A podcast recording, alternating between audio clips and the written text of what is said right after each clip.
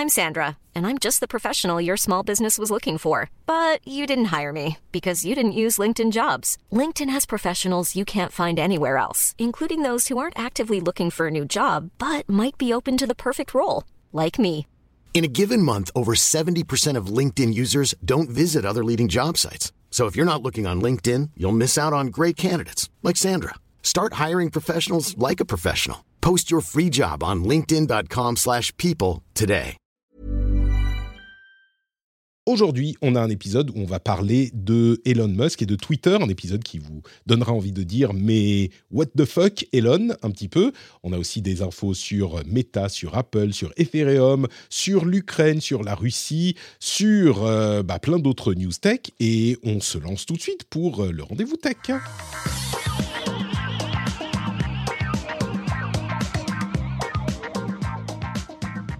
Bonjour à tous et bienvenue dans le Rendez-vous Tech. C'est l'épisode numéro 455. Alors, on n'est pas encore au 500, au 500e, mais ça s'approche. Ça s'approche. Je suis Patrick Béja. C'est l'émission où on vous résume toute l'actu tech, Internet et gadgets.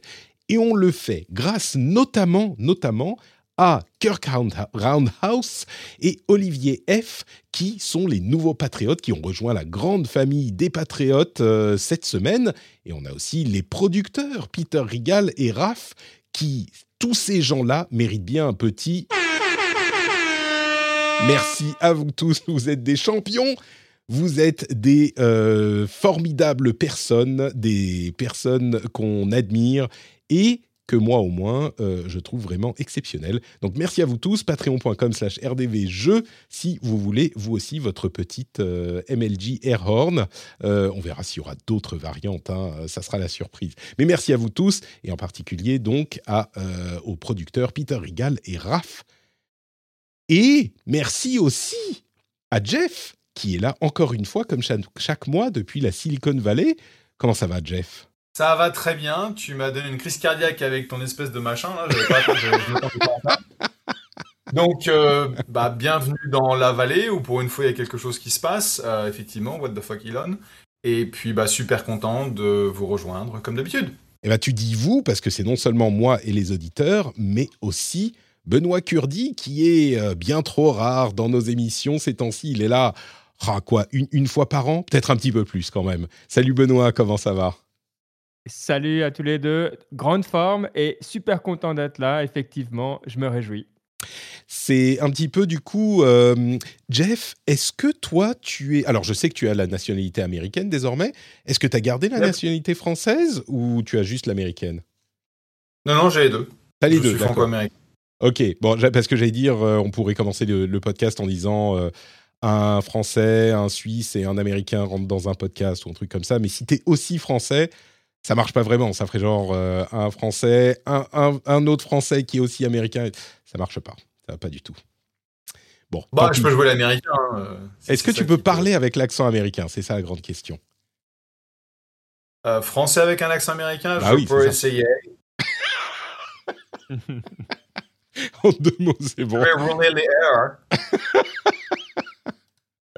Très très bien, parfait. Écoute, tu, fais, tu utilises suffisamment de, de termes anglais pour que ça, ça, ça fonctionne de toute façon. Euh, Attends, je pas donc, euh, pardon? Je le fais pas exprès, c'est parce que je me rappelle pas ou je, ou je connais pas les mots français. Donc, euh, Mais tu sais, tu sais, il y a des gens. Il y a des gens que ça, que ça frustre euh, quand on fait des anglicismes, et il y a beaucoup de gens qui se rendent pas compte, non seulement bien sûr à quel point la tech est pleine de termes anglais. Moi, j'essaye toujours d'utiliser les termes français ou dire les deux un minimum, mais je fais un effort vraiment conscient pour ça. C'est presque un, un- acte militant, tu vois. Mais il y a beaucoup de gens qui se rendent pas compte quand on vit dans un pays étranger. Ça, et qu'on ne n'utilise pas le français tout le temps, à tout moment, dans tous les contextes, mais ça part, quoi. Ça, ça finit vraiment par. surtout, euh, surtout, depuis, surtout depuis 22 ans, quand même. C'est pas, Bah oui, c'est pas comme si j'étais arrivé la semaine dernière, quoi. Et donc, effectivement, en plus, il y a, il y a tout un, un, un pan de ma carrière en tant qu'investisseur que je n'ai pas fait en France. Et donc, les termes anglais que j'utilise au jour le jour, je connais même pas les équivalents français. Donc, c'est pas une question de, de, snob, de snobber les gens ou quoi que ce soit. Je connais pas les mots. Ouais, Et puis, ouais, ouais. bon, je- j'oublie, quoi. Et puis, euh, T'oublies tout, l'orthographe, machin. Ma mère me dit que mon orthographe est absolument pourri. Euh, mais qu'est-ce que j'ai appris? Bah oui, euh, qu'est-ce que tu veux? Ça, ça, tu, peux, tu peux utiliser l'excuse de, de, de vivre aux États-Unis euh, alors que l'orthographe était toujours mauvaise, en fait. C'est possible aussi. Euh, et, mais c'est mais c'est comme, c'est comme Benoît, il parle, il se souvient plus des termes français, il parle suisse, lui. Donc, euh, avec Ah bah. l'habitude, forcément, Ah, ça s'oublie. Ah, on sent le ou bien, on, sent la, la personne qui, qui connaît le ou bien. temps à Genève. Donc, euh, je parle suisse aussi. Ah. c'est beau. T'as- T'as vécu à Genève? Non, mais j'ai euh, mon patron, euh, quand j'étais encore chez Reuters, était à Genève. On dépendait de, de la filiale de Genève pendant très longtemps, et donc j'ai passé beaucoup, beaucoup de temps en Suisse. D'accord, très bien. Bon, bah écoutez, on fera peut-être un épisode un jour où chacun fait un accent différent. Euh, moi, je pourrais faire un accent japonais, tiens. J'ai vécu, j'ai vécu un peu au Japon. Je, je peux parler avec l'accent japonais. Je suis très très bon pour faire les accents. Sinon, je peux vous faire l'accent de mon pays aussi. Je peux vous faire l'accent libanais. Il est très bien l'accent libanais. Il est sympathique. Bon, ok. Euh, si on parlait tech un petit peu, tiens, j'ai une super idée. D'autant plus qu'il y a. Allez, on va parler un petit peu de- Twitter. Non, mais je peux faire l'accent libanais, je viens de là-bas. Donc, euh, euh, ça va, c'est pas trop offensant. Donc, Twitter et Elon Musk, la saga continue. Euh, il y a vraiment des choses inattendues qui se sont passées. Alors, vous vous souvenez, la semaine dernière, on en parlait déjà. Et déjà, à ce moment, c'était un petit peu WTF, pour parler en bon français puisque Twitter, depuis des semaines, pardon, Elon Musk, depuis des semaines, faisait, je fais un petit résumé des épisodes précédents, il faudrait le- le- l'effet sonore de euh, les experts, mais Elon Musk euh, faisait des, plaisanteries, euh, des suggestions sur l'idée qu'il allait, est-ce qu'il devrait racheter Twitter, machin. Bon, il y a quoi, deux semaines, il a mis la parole euh, à exécution, ou plus ou moins, il a acheté environ 10% de Twitter, et ça a été une énorme surprise. À ce moment, Parag Agrawal, le CEO, le président de Twitter, annonce que bah, euh, Elon Musk va rejoindre le board.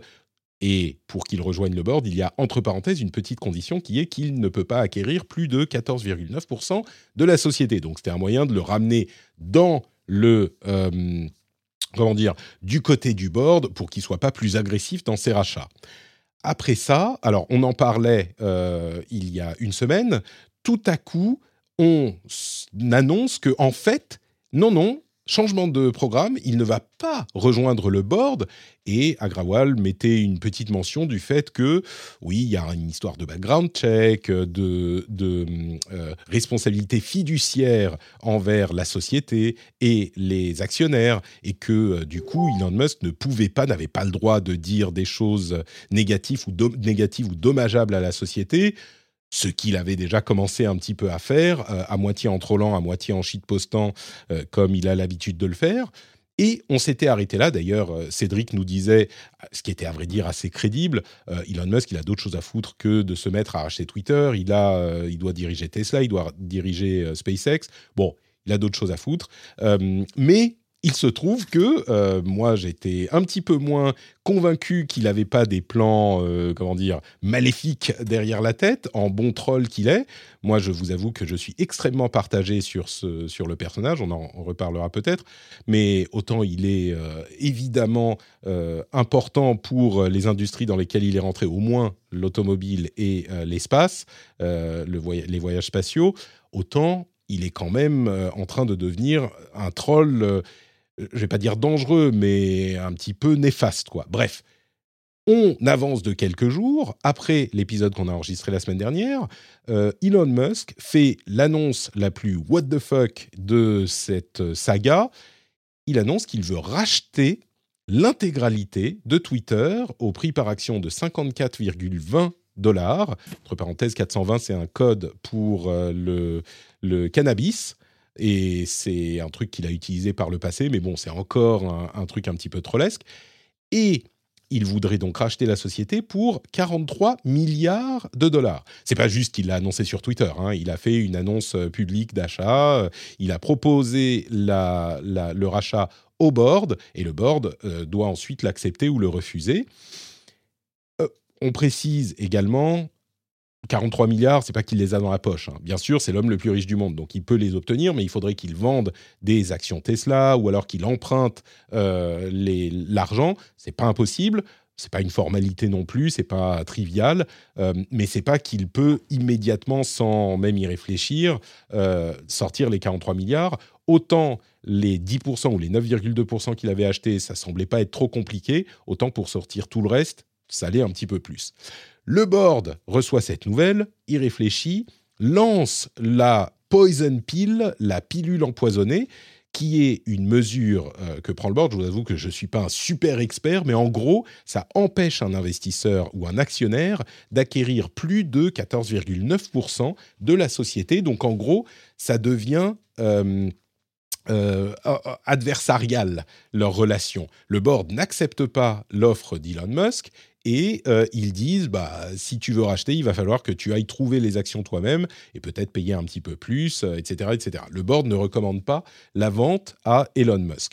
D'un côté, on a également euh, une autre, euh, un autre actionnaire qui dit eh, mais moi j'avais 10,30%, j'avais plus que euh, Elon Musk, donc il faudrait peut-être écouter ce que j'ai à dire aussi. il y a une société qui semble-t-il un, un fonds qui semble-t-il serait en train de travailler avec Twitter pour faire une offre contre celle de Elon Musk. Elon Musk qui parle potentiellement à des investisseurs pour racheter Twitter en partenariat. Euh, Elon Musk qui va ensuite dire qu'il euh, pourrait peut-être ne pas être capable d'acheter Twitter, mais euh, qu'il a un plan B.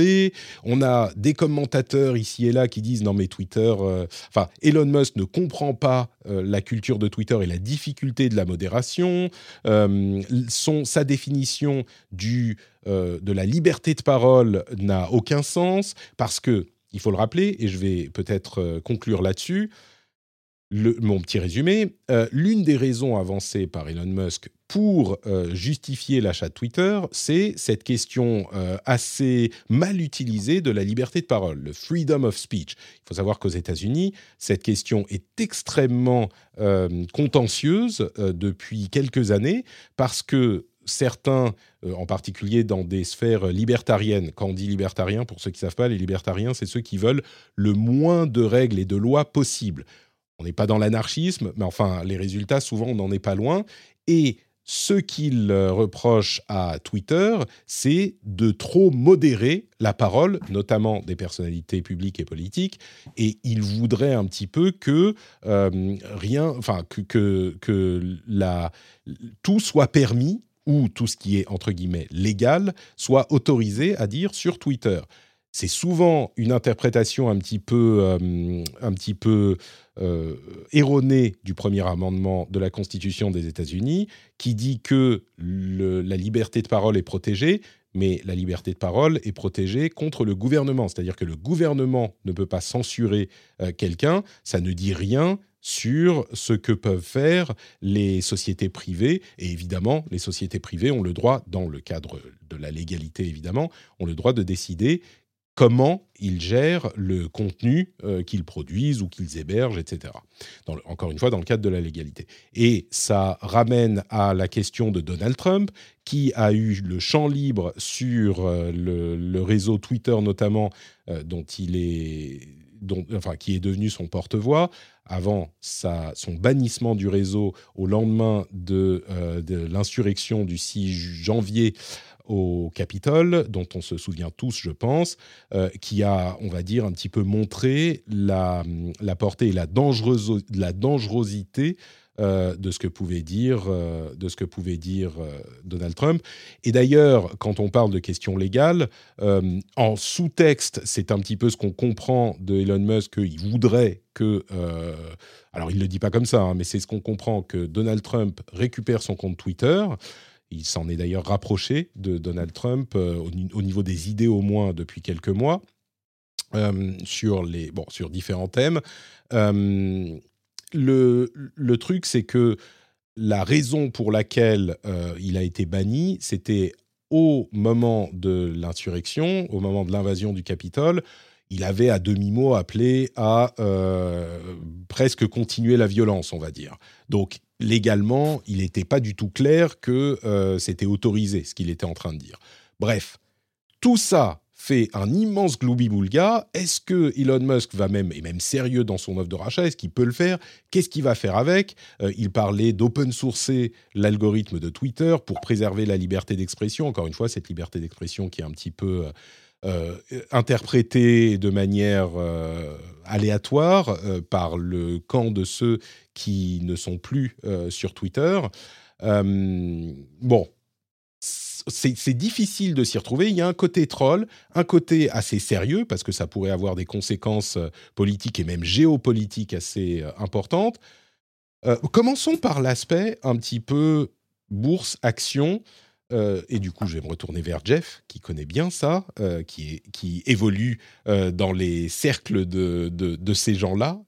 En fait, qui, rencontre Elon Musk euh, au petit déjeuner du country club des gens très riches euh, qui dirigent le monde, j'en suis sûr. Euh, qu'est-ce que, qu'est-ce que tu penses Zoom, Plutôt par Zoom depuis deux ans, mais... Oui, le country club Zoom des, des, gens très riches. comment tu l'interprètes, cette offre d'Elon Musk de racheter, de racheter Twitter? Il est sérieux? Il troll? Qu'est-ce qui se passe? Bah, avec lui, c'est super difficile de savoir. D'accord? Donc, euh, comme tu le disais, c'est le mec le plus riche du monde. Donc, pour lui, s'acheter 10% de Twitter, c'est pas grand-chose. Donc, il, se, il, il, peut très bien se réveiller un matin, euh, euh, s'en gratter une et se dire bah tiens, je vais acheter 10% de Twitter. Et il a le cash, etc. faut savoir que il avait une obligation de déclaration auprès des autorités boursières américaines, la SEC, euh, quand il a atteint les 5%, il l'a pas fait. Donc il a déjà été attaqué euh, par un ensemble d'investisseurs qui disent euh, bah, s'il avait annoncé il avait acheté 5%, la stock Twitter aurait augmenté, l'action Twitter aurait augmenté, et donc on aurait bénéficié d'un meilleur prix sur le marché. Donc déjà, il a, il a un problème légal de ce côté-là. Après, il y a eu cette espèce d'épisode bizarre où il a été invité sur le board. Le Twitter a quasiment euh, annoncé qu'il était sur le board avant que euh, Elon euh, officialise son, acquisition. Donc c'était super bizarre. Il semblerait qu'il y ait eu des négociations qui, se, qui se soient passées en, catimini. Et puis après, alors que tout le monde se, disait bah tiens Elon sur le board de Twitter c'est potentiellement positif parce que il peut être une force de de réflexion et de proposition en étant au board, mais après il décide de changer d'avis et de C'est vrai que entre parenthèses, l'un des éléments dans cette, euh, dans cette euh, discussion, c'est que euh, Twitter est quand même assez, enfin, évolue très peu depuis de nombreuses années. Donc, il y a beaucoup de gens qui, qui, se disent, bah voilà, Elon au board, ça les encouragerait à changer les choses, à faire évoluer le produit, et ça serait bénéfice pour le service, pour les actionnaires. Donc, il y a ça qui rentre en ligne de compte aussi. Sachant qu'aujourd'hui, sur le, sur le board de Twitter, euh, il n'y a plus que Jack Dorsey qui fait partie de l'équipe initiale euh, de Twitter et donc euh, les, les board members, de, les membres du directoire de Twitter, je, fais vraiment beaucoup d'efforts, hein, les membres du directoire de Twitter n'ont pas, pas beaucoup d'histoire, d'historique et n'ont pas beaucoup de, Twitter, enfin d'action de, Twitter. Donc, en gros, avoir quelqu'un qui représente 10%, c'est vraiment significatif. Hmm. Alors, derrière son espèce d'offre, alors, le truc, il n'a il a pas fait une offre de rachat en tant que telle, il n'a pas fait une tender offer, ce qu'on appelle une tender offer, où tu vas aux actionnaires de la boîte et tu dis, bah voilà, je vous rachète euh, vos actions pour un prix de je sais pas combien. Euh, il a été au board, il dit bah voilà, euh, voilà ma best and final, donc c'est mon, mon, offre, ma meilleure offre et mon offre finale. C'est un terme que tu utilises dans des négociations quand tu rachètes une boîte en disant bah voilà, c'est la meilleure offre que je vais faire, donc voilà ma best and final. Mais je sais pas ce qu'il a envoyé d'officiel que le board en fait peut regarder. Donc évidemment, euh, il l'a mis sur, euh, il l'a, il annoncé officiellement. Il a un banquier qui travaille avec lui, euh, donc il y a, y a, quand même un côté officiel. Comme tu le disais, il a, il a largement de quoi acheter Twitter, mais euh, il faudrait qu'il le finance parce qu'il n'a pas 43 milliards euh, en cash, d'accord? Euh, Il a vendu beaucoup de stocks Tesla l'année dernière pour payer ses, impôts. Il a payé quelque chose comme 10 ou 12 ou 18 milliards d'impôts, c'est absolument monstrueux. et donc,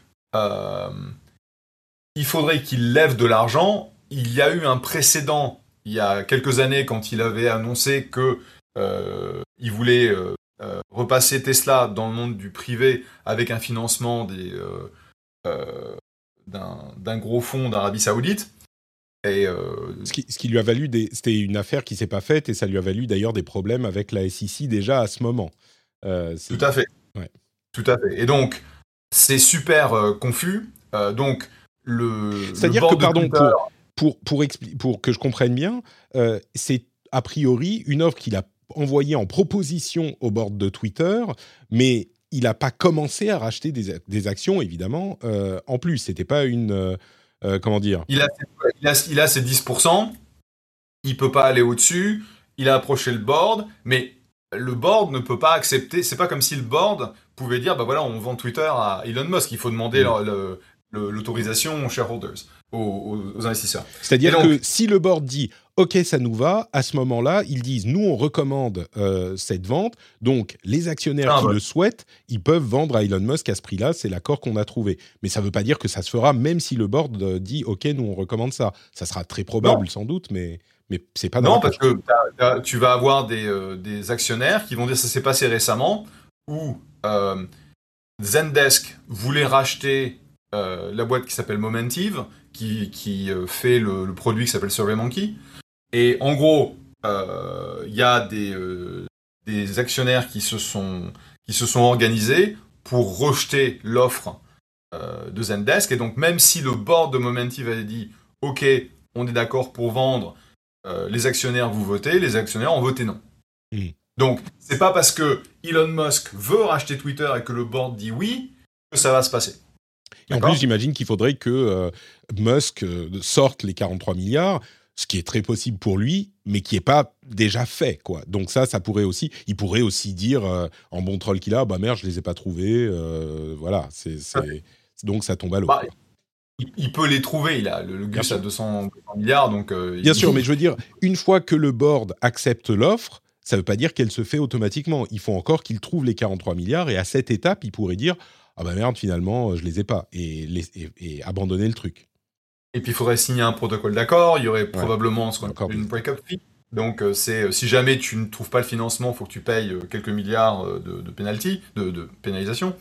Et donc il y, a, y, a, énormément d'étapes qui n'ont pas du tout été faites. Il y a aussi, comme tu le disais, des offres potentielles. Donc ce week-end, on a entendu que Thomas Bravo, qui est une énorme boîte de, de private equity, soi-disant travaille sur un deal. Euh, pour euh, euh, repasser Twitter en, soit, soit privé, soit racheter en fait une partie des actions. Donc c'est un gros bordel, c'est pas clair. comme tout avec Elon, tu sais jamais si c'est du, lard ou du cochon. Et, ce qui est super surprenant, c'est que il est en train de, de mettre, enfin, quand tu quand tu regardes les lois américaines au niveau bah, rachat, euh, euh, euh, annonce, disclosure, etc., il est en train de foutre un bordel pas possible. Et il est probable qu'il se retrouve encore dans les, dans les, dans les petits papiers de la SEC parce que parce qu'il a forcément fait trois ou quatre trucs qui vont le retrouver, qui vont le ramener mmh. devant les, les tribunaux. Est-ce qu'il est possible qu'il soit en train de jouer à un jeu, euh, enfin un billard à trois bandes, où au final, avec ses 10%, il va faire monter le prix de l'action, revendre et s'être fait euh, quelques milliards dans l'affaire? Ou est-ce que ça, ça serait, euh, enfin, je ne sais pas si ça serait légal ou pas, la manière dont c'est fait est, clé dans ces, ces affaires, j'imagine. Mais est-ce que tu crois que c'est possible que ça soit en fait son truc, il s'en fout de Twitter ou il s'en fout de, comme il l'a fait avec les crypto-monnaies c'est juste euh, un moyen de, ah, faire du pump, and dump, du pump and dump, typiquement, ça t'emmène en taux. Là. Ouais, d'accord. Donc, euh, et, puis, il y a, peut-être une chose. Hein, euh, il faut quand même revenir à ce qu'il a dit. lui, il a été interviewé là-dessus. Hein, il était à TED récemment. Tout à fait. Et il a indiqué, il a dit Mon, sentiment, c'est qu'une une plateforme publique qui bénéficie de, de, la confiance de tout le monde est extrêmement importante pour l'année de la civilisation. Et donc, il a rajouté, après, je, m'en fiche des, hum, de l'aspect économique. Alors, on peut le croire ou pas, mais, mais ce narratif euh, d'Elon Musk euh, pour le côté euh, aller sur Mars, etc., le, la survie de la planète, il y a quand même un, truc en, euh, en, toile de fond que je trouve assez intéressant puis qu'il faut relever. Même chose quand tu dis euh, ah le côté free speech il est euh, un peu n'importe quoi. Et un peu galvaudé aux États-Unis en particulier. Hein. C'est difficile de le percevoir d'ici parce que si on dit liberté de parole, bah, qui peut être contre? Mais vraiment aux États-Unis c'est un problème sociétal important. Qu'est-ce qu'il est acceptable et, et qu'est-ce qu'on peut juste dire, d'autant plus qu'ils n'ont pas les mêmes règles sur la liberté de parole, enfin sur ce qu'on peut dire mhm. là-bas qu'on a ici. Il y a des choses il dit ici qu'on ne peut juste pas dire. C'est pas la même chose là-bas. Je rajouterais quelque chose, toi, parce que tu dis oui, la Constitution, comme tu dis au niveau euh, des États-Unis, c'est vrai, mais au niveau euh, des États, c'est pas vrai. il y a un, cas, alors pour les personnes qui s'intéressent, qui s'appelle Pruneyard Shopping Center versus Robbins, pourquoi c'est important Vous savez, aux États-Unis, ça passe comme ça. On va, on va voir les cas qui étaient euh, présentés avant. Oui, c'est de la euh, jurisprudence. ça, se passe beaucoup, beaucoup, par la jurisprudence. Juste, excuse-moi, j'interromps beaucoup, mais j'explique vraiment. en, France, euh, on a une, une législation qui essaye de prévoir tous les cas. C'est une manière de voir un petit peu différente. Aux États-Unis, ils établissent les grands principes et ensuite c'est la jurisprudence, donc les cas qui ont été jugés auparavant, qui établissent les détails des lois. Donc c'est une manière d'envisager euh, les lois qui est un petit peu différente. Et c'est pour ça qu'on parle souvent de machin versus un tel, truc machin versus euh, bidule, parce que c'est cette jurisprudence qu'on va aller voir pour déterminer si euh, oui ou non ça s'applique à tel cas précis. Donc en l'occurrence, oui, toi tu parles d'un de ces cas. C'est ça. Et, dans le cas euh, présent, donc c'est Pruneyard versus Robbins, euh, ce qui est intéressant, très très rapidement, hein, c'est un agent de sécurité qui a dit à des étudiants euh, qui voulaient faire signer une pétition dans un, mall, un, comment on dit, un centre commercial, de partir. Et ils ont attaqué devant l'État de Californie, hein, pas au niveau fédéral, en disant que leur droit à la liberté d'expression avait été violé. Et ils ont gagné. Et c'est là où on voit tout à coup, toi, le lien que tu fais en disant, euh, évidemment, le centre commercial, c'est un endroit complètement privé. Donc, tout comme Twitter, on pourrait dire, mais attends, c'est mon centre commercial, jusqu'à nouvel ordre, euh, je, tu, fais ce que je veux ici, toi, tu, j'ai pas envie que tu parles, tu dégages. Eh bien, pas vraiment.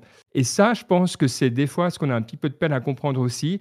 Euh, et comme d'habitude, évidemment, c'est l'État de Californie, donc toi, c'est pas euh, le Wyoming. Donc, on est plutôt dans un État qui est euh, libéral, enfin, dans le sens américain, c'est-à-dire plutôt à gauche dans le paysage politique américain.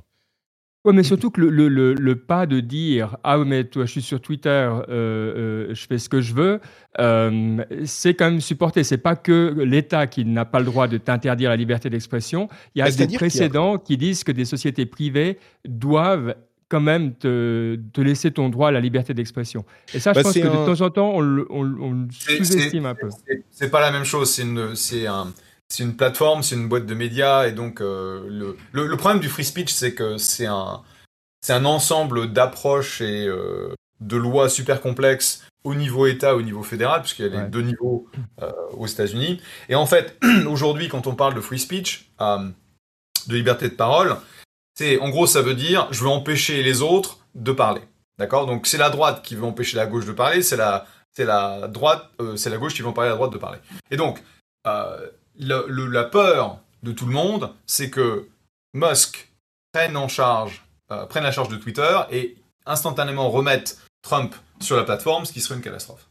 D'accord? Donc en gros, il y a, y, a, y a deux choses. Un, c'est qu'est-ce que ça veut dire? Et il y avait, je ne sais pas si vous avez vu euh, ce, thread super long de Yishan Wang, qui était l'ancien CEO de Reddit, qui a en gros expliqué que euh, Elon n'avait strictement aucune idée de ce que ça veut dire de faire tourner une boîte comme Twitter, et que la complexité de créer des règles qui fonctionnent quasiment dans tous les cas pour une plateforme de plusieurs centaines de millions d'utilisateurs comme Twitter, c'est infernal. Et, en gros, que disait Yishan, et il a géré Reddit, qui est aussi un cesspool, ça je sais pas comment ça se dit en français. C'est ah. un petit peu le... comment dire? C'est un petit peu un merdier, oui, on va dire ça comme ça, voilà.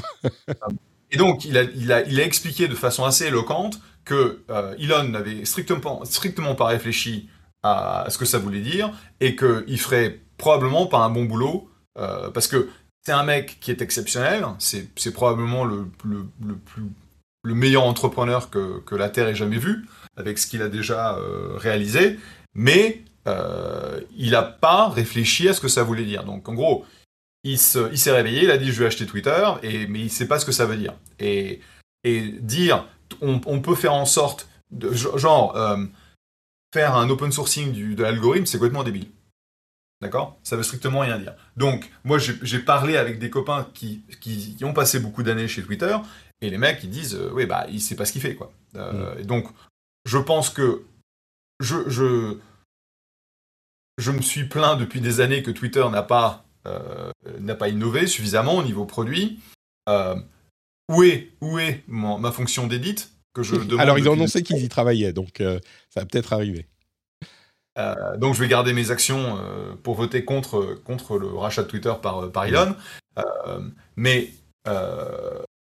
objectivement, la, le boulot de, faire la police dans le contenu de Twitter, c'est un boulot inhumain.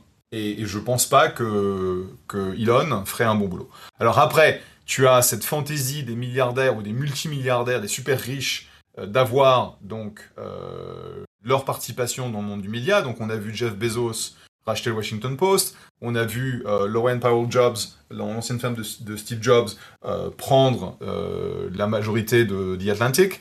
Donc c'est pas nouveau d'avoir donc ces gens qui sont super riches, d'avoir un impact dans le monde des médias, mais bien souvent c'est plus d'offrir des ressources financières et de laisser la partie éditoriale complètement indépendante. Alors que Elon, lui, veut faire le contraire. C'est, il se fout de, des économiques de, Twitter. Donc ça veut dire que, en gros, il est prêt à financer Twitter pour les années qui viennent, parce qu'il dit, de toute façon, je m'en fous de la pub et euh, je m'en fous du revenu. Mais, je veux dire, les milliards que dépense Twitter, faut bien, faut bien que quelqu'un, en fait, euh, paye la facture. Mais il veut mettre les pieds dans la partie éditoriale et dans la partie euh, liberté de, de, parole, ce qui, serait, ce qui serait un désastre. Alors, il y, a un hmm. élément euh, qu'on a évoqué à demi-mot qui a quand même euh, qui est une partie importante de cette discussion, c'est que le ce que disent beaucoup de gens, c'est que Twitter, c'est devenu de facto la place publique sur Internet. Et que du coup, la euh, parole ne devrait pas être prise à certains, parce que si on leur prend la parole, eh ben, ils ont plus le, ils ont, c'est pas juste qu'on leur enlève la parole dans le contexte d'une société privée, c'est la place publique. Donc c'est une vraie censure au-delà de la société privée elle-même, ce qui touche à ce que vous avez dit euh, un petit peu tous les deux. Et c'est une idée que je pense, je comprends, même si euh, Twitter est un réseau qui est relativement modeste par rapport aux autres, eh ben c'est là que on va euh, communiquer au monde beaucoup plus qu'ailleurs, de manière publique et ouverte. D'ailleurs, on l'a vu quand Donald Trump s'est fait sortir du réseau, bah, il est un petit peu alors, je ne vais pas dire qu'il a disparu de la vie publique parce que c'est pas vrai. Il a encore le contrôle du euh, plus ou moins du euh, parti républicain et on parle beaucoup de lui dans les médias, mais il est moins présent. Je pense que c'est assez indéniable.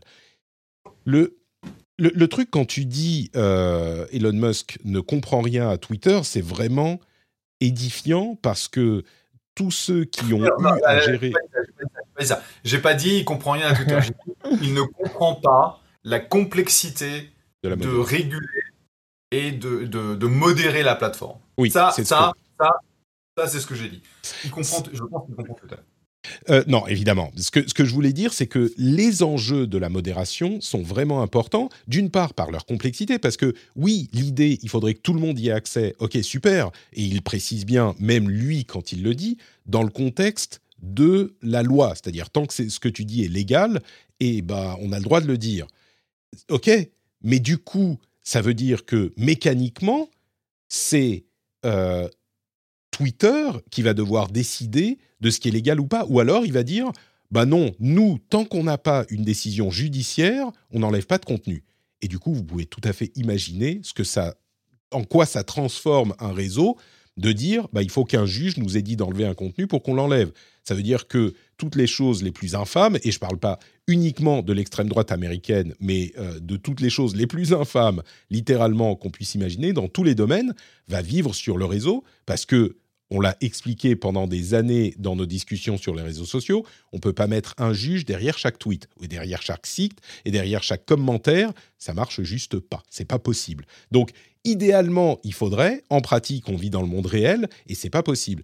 Et l'autre chose qu'on voit, c'est que oui, idéalement, il faudrait que euh, les grands responsables politiques aient accès à cette place publique. J'entends cet argument, mais ce qu'on voit comme conséquence avec euh, la présidence de Donald Trump, c'est une, euh, comment dire, une le, paysage politique américain a sombré non seulement dans une division encore plus grande que ce qu'on a vu ailleurs. Si vous pensez qu'on est divisé en France aujourd'hui euh, bah, et dans, votre pays, même si c'est pas la France, je peux vous assurer que ça n'a rien à envier. enfin, au contraire, que les États-Unis n'ont rien à vous envier. Au contraire, ils vont beaucoup beaucoup plus loin. C'est devenu complètement impossible de se parler. Et Donald Trump pour toute sa légitimité de 45e euh, président des États-Unis, c'était de l'huile sur le feu chaque jour. Et il continue à le faire d'ailleurs. Donc oui, en théorie, très bien, euh, la théorie, elle tient peut-être, mais dans la pratique, euh, ça serait, comme le disait Jeff, un retour de Donald Trump sur cette plateforme. C'est dangereux pour le pays. C'est certainement ce que souhaiteraient certains dictateurs parce que ça les arrange. C'est dangereux pour le pays et c'est dangereux au-delà des États-Unis eux-mêmes parce que ça a des conséquences géopolitiques énormes. Euh, et c'est la, comment dire, la militarisation de la communication. Et donc, il est gentil, Elon Musk, à dire oh, il faudrait que ceci. D'ailleurs, euh, entre parenthèses, il y a plein de choses qui seraient euh, jugées illégales que certains disent, et donc ça pourrait les faire disparaître quand même. Mais à côté de ça, tout le merdier, tous les égouts de toutes les idées que vous pouvez imaginer, ça pourrait également devenir euh, le, quotidien de Twitter. Et euh, l'ancien CEO de Reddit que tu mentionnais l'explique bien. D'autres ont dit également, Elon Musk, il vient d'un monde et d'une génération où Internet, c'était la liberté. C'était une époque où euh, on avait des conservateurs euh, euh, chrétiens américains qui voulaient interdire les jeux vidéo, interdire Donjons et Dragons, etc., etc. On allait sur Internet, et ben on pouvait dire ce qu'on voulait. Et, on était un petit peu en marge de la société. C'était un petit peu un domaine secret, caché, que la société ne connaissait pas. Sauf qu'aujourd'hui, c'est pas du tout la même chose. D'une part, on a pas forcément euh, les mêmes euh, préoccupations au niveau de la censure. Et d'autre part, bah, Internet, c'est le vrai monde. Euh, c'est le, le, le, monde de tout le monde. Donc, l'idée, oui, l'Internet, c'est le, l'espace de liberté qu'on doit avoir, qui est peut-être encore dans son cerveau à Elon Musk, ça s'applique plus de la même manière, parce que tout le monde est sur Internet. Et tout le monde dit tout ce qu'il veut. Et s'il n'y a pas un minimum de modération, c'est immédiatement la merde. Donc, là où. Ouais, euh, mais à, ça, vas-y, fais-toi, fais-toi, non mais fais-toi. Voilà, ouais. Merci. Cette fois, je vais, je vais le faire parce que je pense que dès qu'on se réjouit de virer du monde d'une plateforme, euh, quelle qu'elle soit, où, où, ils peuvent parler, en même temps, il faut qu'on soit en tout cas aussi nerveux que ce qu'on est réjoui. Euh, parce que si on pense qu'on va résoudre quoi que ce soit en faisant ça, euh, à mon avis, on, est dans l'erreur. Euh, c'est pas euh, si on regarde même ce qui s'est passé pour les élections françaises dans les réseaux, c'était extrêmement polarisé. et je crois pas que si on enlevait accès à, quelque, à un parti quel qu'il soit, on arriverait à, quoi que ce soit. Donc, je pense que, alors quand il y a des abus clairs, pas tout à fait comparable. Hein. Avec avec le, ce qu'a provoqué Donald Trump, c'est pas vraiment comparable. Mais pardon, continue. Non, mais, mais, mais, mais d'accord, mais toi, tu, tu, prends un cas, mais il y a, y a, énormément d'autres cas euh, aux États-Unis. Et c'est vrai que euh, tu peux comprendre comment les républicains arrivent à penser qu'il y a une attitude systématique euh, contre certains de, leurs membres. Et, et ça, ça contribue à un climat délétère. Et donc, on n'arrive pas. Donc, la ah question de fond de dire, tu sais, quand tu quand il y a des problèmes quand de tu dis des choses inacceptables et quand tout ton parti dit des choses inacceptables, euh, bah, au bout d'un moment, c'est normal que ça soit toi qui sois plus visé. Je suis désolé de t'interrompre, mais c'est une, euh, une, idée qui est ah bah oui, mais euh, c'est tout, tout le temps sur nous qu'on tape. Bah oui, mais c'est tout le temps vous qui dites, qui dites ces trucs. Tu vois, c'est c'est pas une injustice parce que c'est toujours le même camp sur lequel on tape, quand c'est toujours le même camp qui dit des trucs sur lesquels il faut taper. Je, je suis pas vraiment de, de cet avis, mais mais, c'est pas c'est pas sur le fond de ce qu'ils disent, toi. C'est sur le fait de dire on va on va l'empêcher de le lire. C'est ça le problème. Mais oui, c'est le fond le problème. Trump a complètement radicalisé le, le, le, En gros, Trump a ouvert euh, la comment s'appelle la boîte la boîte de Pandore en termes de communication de ce qui est permis et tout le monde euh, du côté républicain essaie d'être plus Trump que Trump et donc va sortir des horreurs finies et c'est pour ça que euh, là où il y a encore des une vingtaine d'années ou une quinzaine d'années il y avait un, discours relativement posé entre les deux, les deux camps, aujourd'hui, c'est devenu la guerre. Et, et, objectivement, quand tu vois euh, ce que raconte euh, euh, Marjorie Taylor Greene ou. C'est un exemple extrême, celle-là, mais c'est sûr qu'elle est, elle est là. On dit toujours c'est extrême, ben oui, mais le problème c'est que les républicains l'ont pas viré. Ils mmh. continuent à, la, continuent à la supporter. Et donc, aujourd'hui, si tu veux mettre en place des règles où tu laisses les gens s'exprimer mais il y a quand même des barrières, et ben les républicains passent leur temps à tripler les barrières. Et, et Trump a, littéralement appelé à une insurrection et à ne pas respecter les règles démocratiques de passage de pouvoir après une élection. Donc, le fait que Twitter il faut pas oublier encore une fois pour, que les gens pour, que les gens pour que les gens comprennent bien le contexte encore aujourd'hui Donald Trump affirme que il a gagné l'élection qu'elle lui a été volée. Et il y a une bonne partie, malgré son absence de Twitter, il y a une bonne partie des électeurs républicains qui croient que Joe Biden n'est pas le président des États-Unis. On est à un extrême, tu vois, c'est pour ça que on peut pas juste dire ah bah oui mais c'est toujours sur Recontap et je suis désolé Benoît, on t'a interrompu.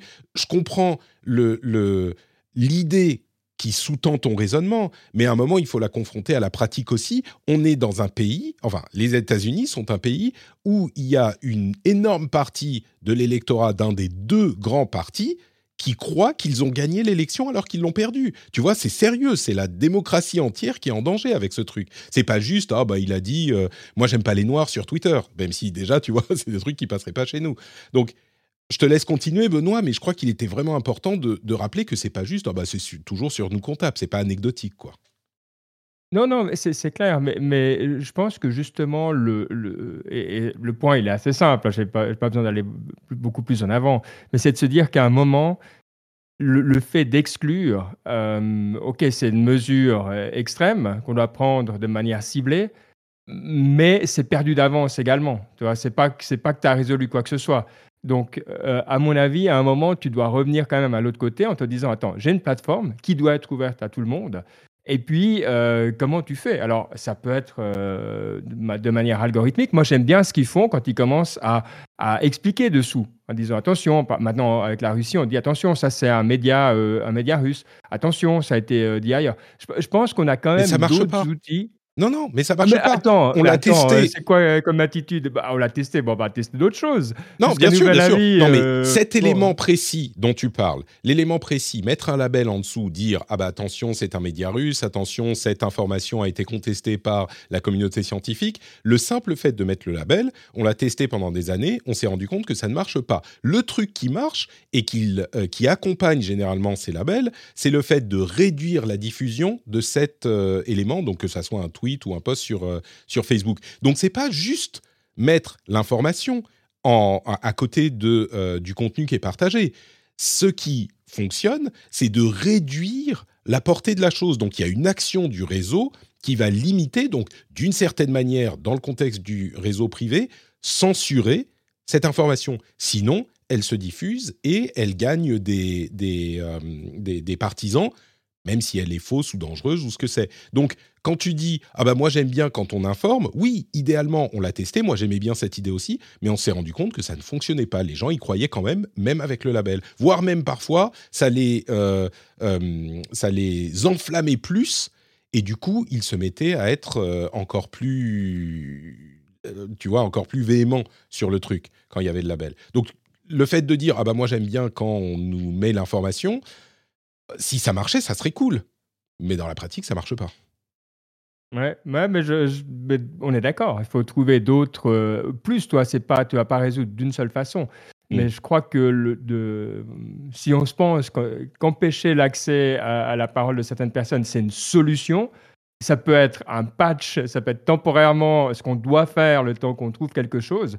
mais à terme, euh, ça va, ça va pas jouer. Et je pense que vraiment, quand on le fait, on peut, on ne doit pas se réjouir. Ça va être quelque chose qu'on fait avec, avec euh, gravité et puis de se dire, il est en train de se passer un truc de vraiment très très faux et euh, il faut qu'on agisse. C'est plutôt ça mon point. Je, pense que c'est ce qui s'est passé, oui.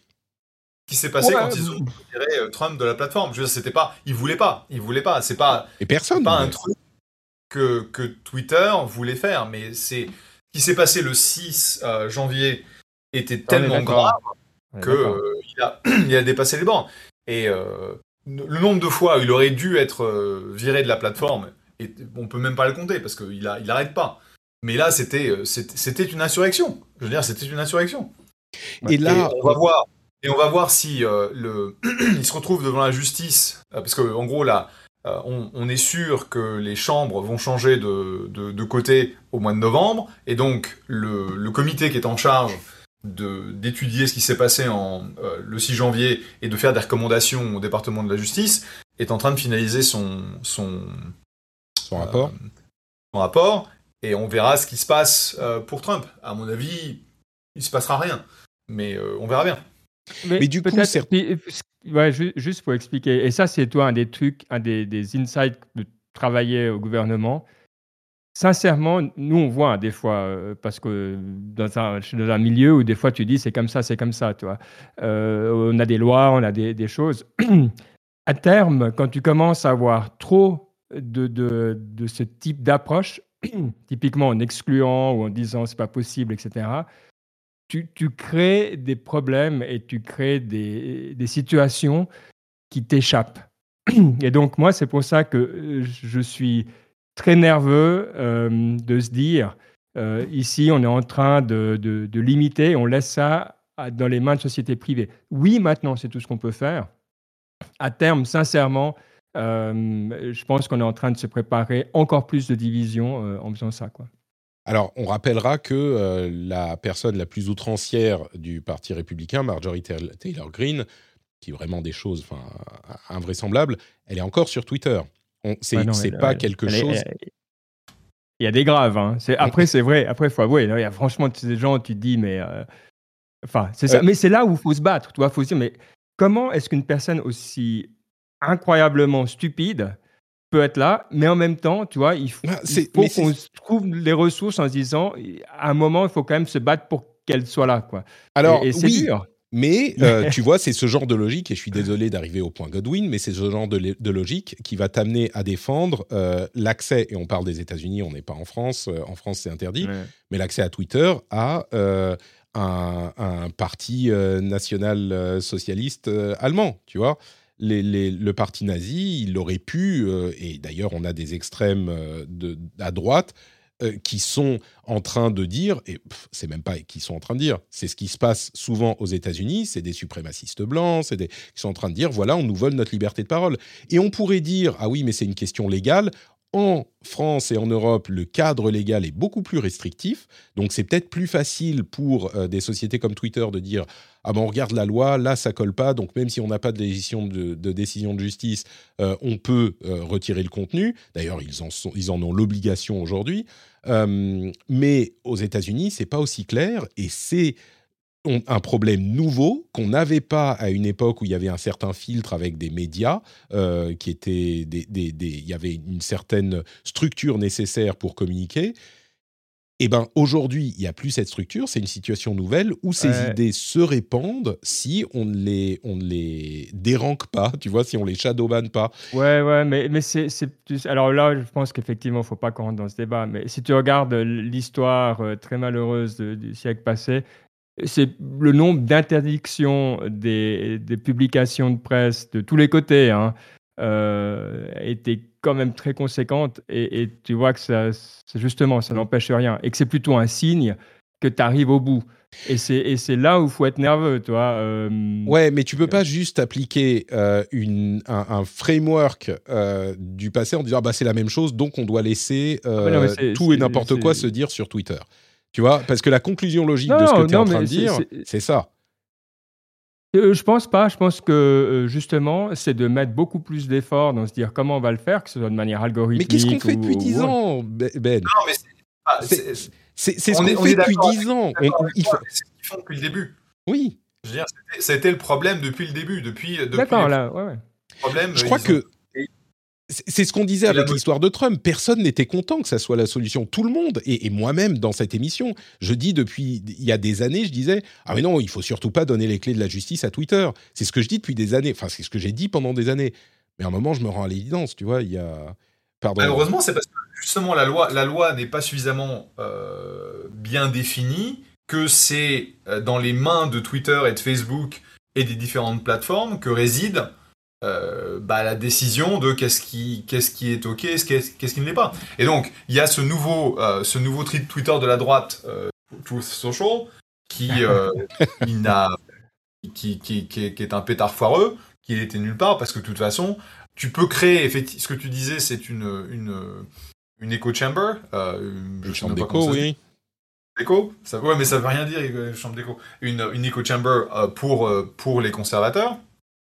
Mais ça suffit pas parce que ils, veulent en fait que le message soit accessible à tout le monde. Euh, mais du coup, ça, ça va dans le sens de l'idée que euh, la place publique, c'est Twitter. Et que donc, euh, tu ah vois, c'est un truc qu'il faut protéger. Et, et, pour préciser, par rapport à ce que tu dis, Benoît, je pense que Jeff et moi, et tout le monde sera d'accord pour dire, mais personne ne voudrait qu'on soit obligé d'interdire ou de supprimer des contenus ou des, de bannir des personnes. C'est pas du tout la solution idéale, mais c'est la seule qu'on a. Parce qu'on a tout essayé, on a essayé des algorithmes différents. D'ailleurs, l'un des trucs, et on va revenir et conclure euh, sur une heure presque de, d'Elon Musk, euh, l'une des idées qu'il dit, c'est pas uniquement, enfin à vrai dire c'est pas lui, lui il dit il faudrait open sourcer l'algorithme pour que tout le monde voit ce qu'il y a dedans, ça donnerait pas forcément toutes les infos parce qu'il y a énormément de contenu à trier, etc. Mais il faudrait open sourcer. D'autres disent, ressortent l'idée qui avait été évoquée il y a un moment, pourquoi pas euh, avoir des, des euh, euh, algorithmes différents qu'on pourrait choisir. Genre moi j'ai mon algorithme qui privilégie les infos de euh, musique, d'entertainment. Moi, j'ai des trucs qui me privilégient les trucs politiques ou qui classent différemment les trucs politiques et peut-être même que chacun crée ses propres algorithmes et les propose et qu'on ait un store d'algorithmes. C'est une idée qui est pas neuve, mais que certains ont sorti. Bon, je ne sais pas comment ça marcherait. Peut-être que ça serait une, euh, une solution euh, qui irait dans le sens de ce que tu dis, Benoît. Et encore une fois, avec lequel je pense qu'on est tous d'accord on voudrait ne pas avoir à supprimer des contenus et bannir des gens. Toutes les personnes qui ont bossé, tu sais, les algorithmes, c'est bien beau, mais c'est une toute petite partie de la, de la recette. Je suis d'accord, euh, je crois que Jeff l'a dit. Euh, euh, ouais. Je pense pas que si on verrait, si on voyait l'algorithme de Twitter, on serait complètement à tomber de la chaise, quoi. Mm. Je pense que c'est ouais. ouais. C'est pas c'est pas qu'il y a un secret incroyable. Non, mais peut-être le fait d'en avoir d'autres qui pourraient qui pourrait vous permettre de choisir votre réseau et de vous mettre dans cette euh, chambre d'écho, dans cette écho chamber dont parlait Jeff, où vous ne parlez qu'à des gens qui sont d'accord avec toi. Donc il n'y a aucune, euh, aucune, aucun outrage, aucune euh, rage, et donc le plaisir est complètement absent. Parce que troller, c'est l'essence de Twitter. Bon, bah écoutez, on a fait beaucoup plus longtemps que je pensais parce que au final, on a parlé d'Elon Musk et Twitter d'une part, mais on a aussi, ça a aussi ressorti le problème clés de Twitter et des réseaux sociaux dans leur ensemble. Donc on a fait euh, un tour d'horizon de tout ça et c'est vrai que le vrai problème, c'est qu'il n'y a pas de bonne solution dans, tout ça. Donc euh, on ne sait toujours pas quoi faire. Ah, c'est la retenue, mais malheureusement, avec, euh, avec Trump, la retenue n'existe plus. Et, il, a, il, a, ouvert, il, a ouvert la il a complètement changé la façon dont, dont le discours politique se passe. Ah, bon, bah écoutez, euh, on va quand même parler un petit peu de sujets tech qui ne sont pas Twitter et Elon Musk, mais je crois que euh, Jeff va devoir euh, nous abandonner parce que malheureusement c'est l'heure de mon prochain rendez-vous, donc bah je je j'écouterai le rendez-vous tech pour savoir ce que vous, parlez, parce que maintenant je veux pas savoir. Et puis bah en fait c'est ce que ce que je veux laisser en, conclusion c'est euh, c'est vraiment un sujet qui est pas facile. Euh, et, et, je suis euh, complètement d'accord que dans l'idéal on ne devrait jamais interdire que ce soit de d'utiliser des plateformes de communication. Mais malheureusement quand il y a des cas extrêmes comme on comme on le voit aujourd'hui bah il y a il y a pas vraiment le choix. Et, et, pour être clair je voudrais pas être le patron de, Twitter, parce que gérer ça, c'est c'est pas humain. c'est pas humain. C'est le genre de truc qui va te filer des cauchemars en permanence. Et il euh, n'y a pas, y a pas euh, un montant d'argent qui me ferait prendre la tête de Twitter. La bonne nouvelle, c'est qu'il ne veut pas le donner. Donc, euh, c'est pas un problème.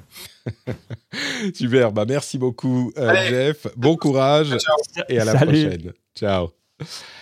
Oui, et puis le, dernier truc que je dirais, moi, c'est que un réseau social sans modération, c'est juste pas possible. Donc, à partir du moment où tu es obligé d'introduire de la modération, parce qu'on sera tous d'accord, je ne sais pas, des contenus terroristes, des contenus pédophiles, bah, cela, il faut les modérer.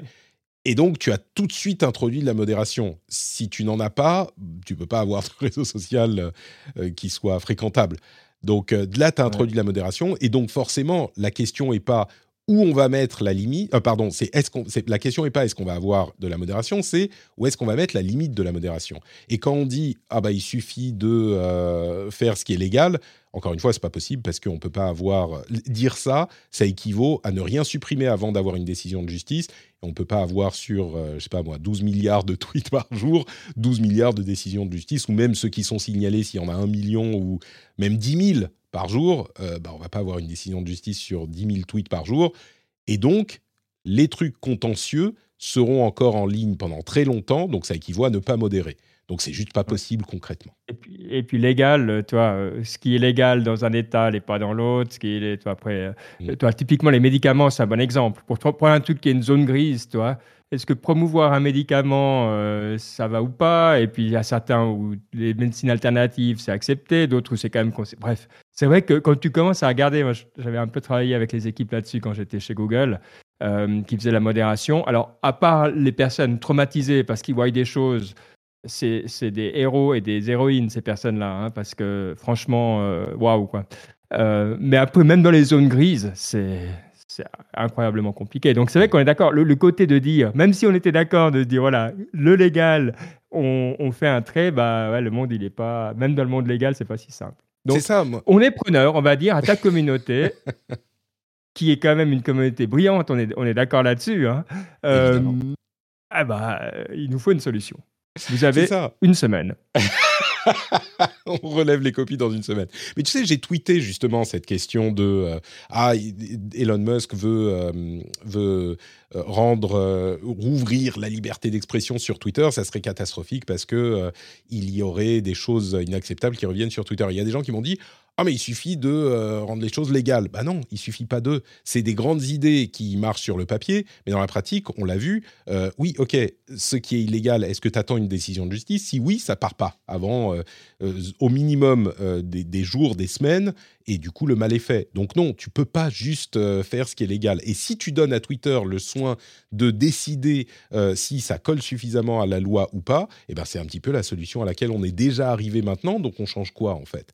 Euh, c'est les grandes idées comme ça sont séduisantes, mais dans la pratique, on se rend compte très très vite, hein, en pas longtemps, en, cinq minutes de discussion, que c'est pas applicable en l'état. Ou alors, si on essaye de l'appliquer un petit peu sérieusement, on arrive plus ou moins à euh, ce qu'on a aujourd'hui, la situation qu'on a aujourd'hui, et même euh, Donald Trump, à vrai dire, bah, il est si on laisse Twitter décider, bah, il est plus sur la plateforme vu ce qui s'est passé le 6 janvier. Donc on ne sait pas vraiment ce que, ce que ça donne euh, quand on essaye de suivre le principe, ce que ça donne de différent. Hmm. Bah, je pense qu'on est prêt pour, pour la suite, effectivement. Oui, tout à fait, tout à fait. Et, et la suite, c'est cette formidable communauté qui soutient l'émission sur Patreon. C'est ça la suite.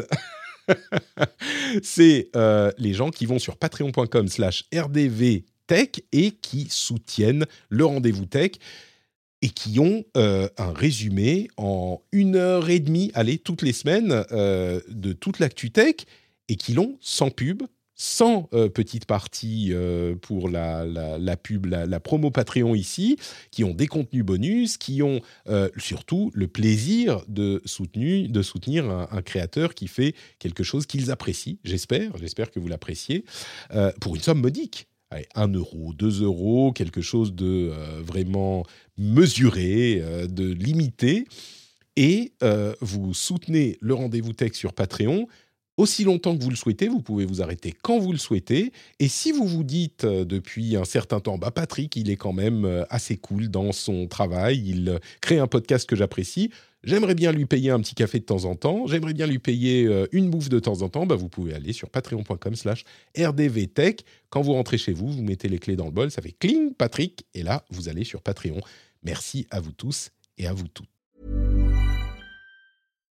If you're looking for plump lips that last, you need to know about Juvederm lip fillers. With Juvederm Volbella XC and Juvederm Ultra XC, your lip look, whether it's subtle or bold, can last up to one full year with optimal treatment and no additional maintenance. Find a licensed specialist and see if it's right for you at Juvederm.com today. That's J U V E D E R M.com. Add fullness to lips in adults over 21 with Juvederm Volbella XC or Juvederm Ultra XC. Do not use if you have severe allergies or a history of severe allergic reactions, or if you're allergic to lidocaine or the proteins used in Juvederm. Tell your doctor if you have a history of scarring or taking medicines that decrease the body's immune response or that can prolong bleeding. Common side effects include injection site redness, swelling, pain, tenderness, firmness, lumps, bumps, bruising, discoloration, or itching. As with all fillers, there's a rare risk of unintentional injection into a blood vessel, which can cause vision abnormalities, blindness, stroke, temporary scabs, or scarring. For full important safety information, visit juvederm.com. I'm Sandra, and I'm just the professional your small business was looking for. But you didn't hire me because you didn't use LinkedIn jobs. LinkedIn has professionals you can't find anywhere else, including those who aren't actively looking for a new job but might be open to the perfect role, like me. In a given month, over 70% of LinkedIn users don't visit other leading job sites. So if you're not looking on LinkedIn, you'll miss out on great candidates like Sandra. Start hiring professionals like a professional. Post your free job on linkedin.com/people today. Alors, bon, je pensais pas qu'on ferait une heure dessus. c'est tellement important, ouais. C'est tellement important et, et, et on est, je crois qu'on a surtout vu à quel point cette impuissance, elle est dure à vivre, en gros, mm. pour tout le monde. Hein, c'est vrai, c'est voilà. Euh, bon, on parle de trucs un petit peu moins importants, comme par exemple euh, Apple, euh, Ethereum, l'Ukraine, tu vois, des trucs anecdotiques. Allez, on se lance dans le reste de l'actu avec Apple. on pourra plutôt Meta qui a décidé de, pour son, ses univers, son métavers, de permettre aux créateurs, je crois qu'on en parlait la semaine dernière, de permettre aux créateurs de euh, créer des contenus à inclure dans le métavers et de les vendre, mais ils prendraient sur ces contenus 25% de ce qui reste de la somme après la commission de la plateforme, donc iOS ou Android.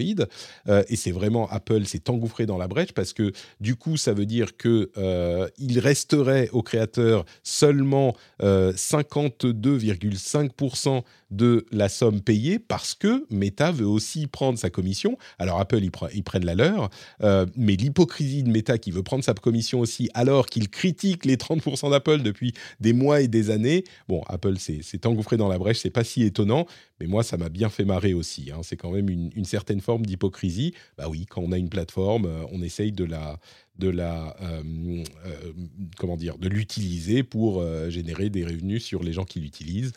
Meta n'y est pas étranger. On verra s'ils changeront d'idée. les MacBooks commencent à être encore plus en retard qu'avant dans les livraisons, donc peut-être que les, les, les problèmes de Covid et de lockdown. Merde, comment on dit en français lockdown? Aide-moi. Ah, de, de, non, je sais pas. Lockdown en Chine euh, commence à affecter la production de produits Apple, c'est possible. Euh, et puis il y a un article que je mettrai dans la newsletter sur patrickbeja.com. Vous, pouvez vous abonner à la newsletter. Un article sur euh, le travail de Johnny Sruji, qui est le, je suis désolé pour l'accent, euh, qui est le responsable de la conception des puces M1. Euh, vraiment hyper, euh, hyper intéressant. C'est une, interview du Wall Street Journal, enfin une interview et un compte rendu, un, un, rapport sur ce qu'il a dû faire pour arriver à, à, concevoir ces puces. C'est hyper intéressant. Mais, mais oui, donc les histoires de... Est-ce que tu crois que la Apple euh, est en train d'avoir des problèmes de production, ça semble euh, probable.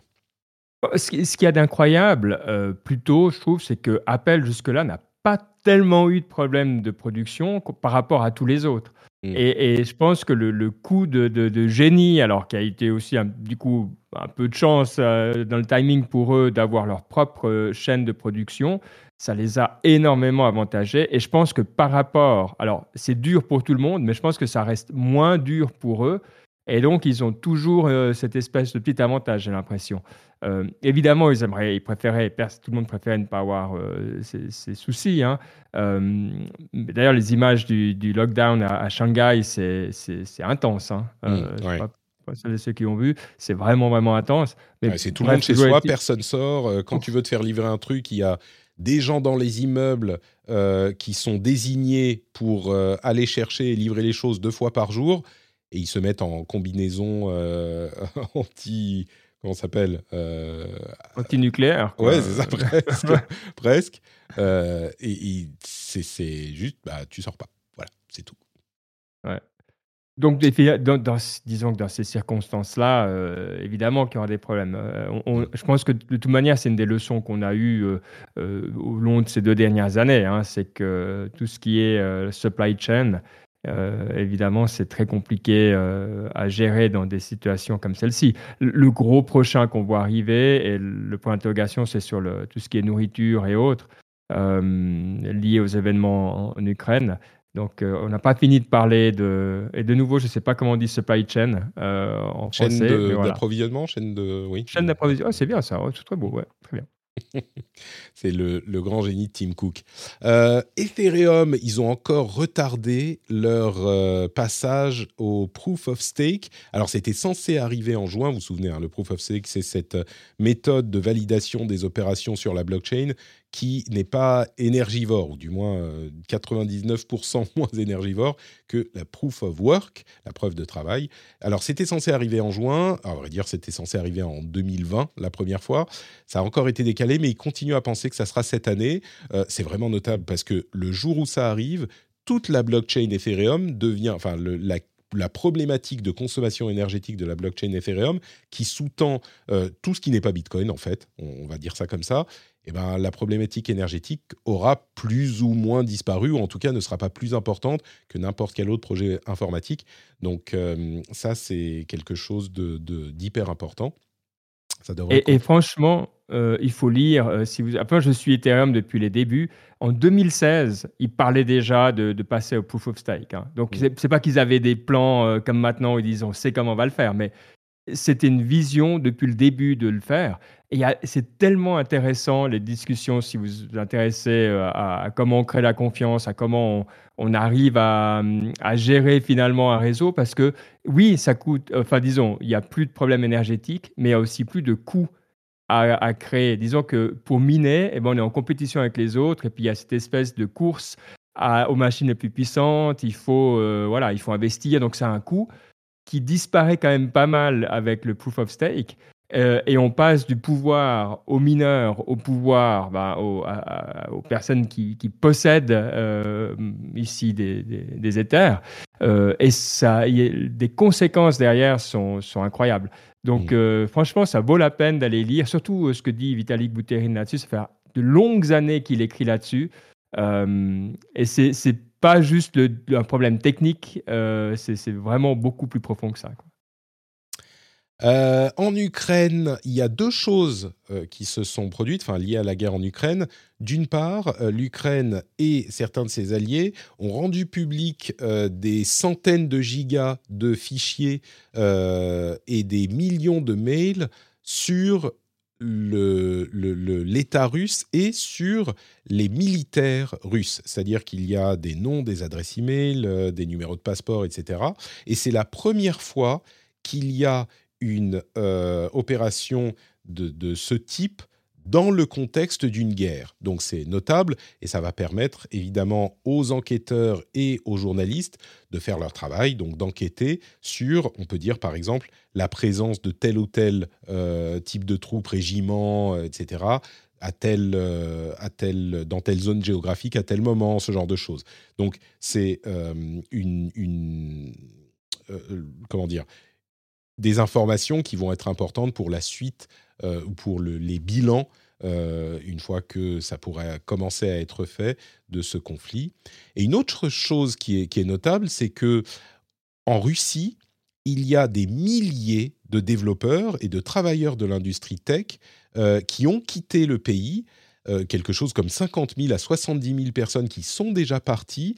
Et les experts de l'industrie estiment que dans les mois à venir, il y en aura, les semaines et les mois à venir, il y en aura au moins autant qui vont encore partir, ce qui va complètement décimer l'industrie tech en Russie. Ce sont beaucoup de, gens qui travaillent souvent avec des euh, pays étrangers, du coup qui ne pouvaient plus vraiment travailler ou qui ont eu peur pour leur, euh, pour leur quotidien et pour leur travail. Euh, et donc, ils sont partis. Et c'est le genre de choses qui va avoir des conséquences durables euh, sur l'industrie tech en Russie et donc sur l'économie du pays et sur l'état du pays, tout simplement. 50 euh, 000 personnes en quelques semaines, c'est monumental pour une, industrie comme, comme celle-là. Je voulais le mentionner aussi. D'ailleurs, il y a eu une réaction hein, de, Poutine qui a enlevé les impôts sur le revenu pour toutes les personnes qui travaillent euh, dans le, ce qui est technologie de l'information en 2022, 2023 et je crois 2024. Donc, euh, des fois, c'est dur à se dire est-ce que c'est vrai ou pas ce genre de nouvelles, mais quand on voit des réactions comme ça, je pense que ça porte de la crédibilité au fait qu'il y y a un sérieux souci. Quoi. Euh, et ça, c'est vrai que ouais, c'est intéressant, intéressant à suivre. Ah bah oui, non, mais c'est je, pense qu'il a, il a très très peur parce que euh, imaginez un pays dont l'industrie tech, enfin un pays sans développeurs, tout simplement. C'est, on, a, s'il y a une chose, euh, comme tu disais tout à l'heure, qu'on a appris pendant euh, la pandémie et qu'on est encore en train d'apprendre pendant la pandémie, c'est que il y a certains, certaines fonctions, certaines industries où l'autonomie est essentielle. un pays sans développeurs, c'est une faille majeure pour les possibilités qui s'offre au, gouvernement, quoi. enfin au pays, et aux citoyens, à tout le monde. Donc euh, oui, clairement, c'est un gros, gros souci. Le casque de réalité augmentée Nazare V1 euh, n'arriverait pas, c'est le casque de réalité augmentée de Meta, hein, de Facebook, il n'arriverait pas avant 2024.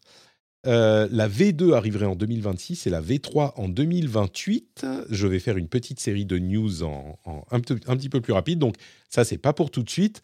Euh, la chaîne CNN a lancé CNN Plus et on est peut-être en train d'atteindre les limites du, euh, des, services à abonnement de streaming. CNN n'a attiré qu'une dizaine de milliers d'utilisateurs actifs quotidiens.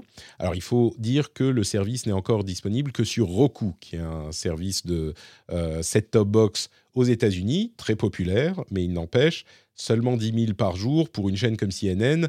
Bon, euh, c'est peut-être les limites du streaming. Les chaînes d'information ne sont pas forcément euh, séduisantes. Pardon ils ont moins d'utilisateurs que tu as de patriotes. Faut, faut quand même le dire. Donc, c'est, tu vois, pour montrer l'impact, pour, tout le monde est conscient, mais pour montrer eh l'impact de, mais c'est ça. Rendez-vous Tech et de tes autres podcasts, quand même. c'est ça, c'est-à-dire que Patrick a euh, 10 000 patriotes euh, quotidiens. Quotidiens. Ah, Donc, oui, voilà.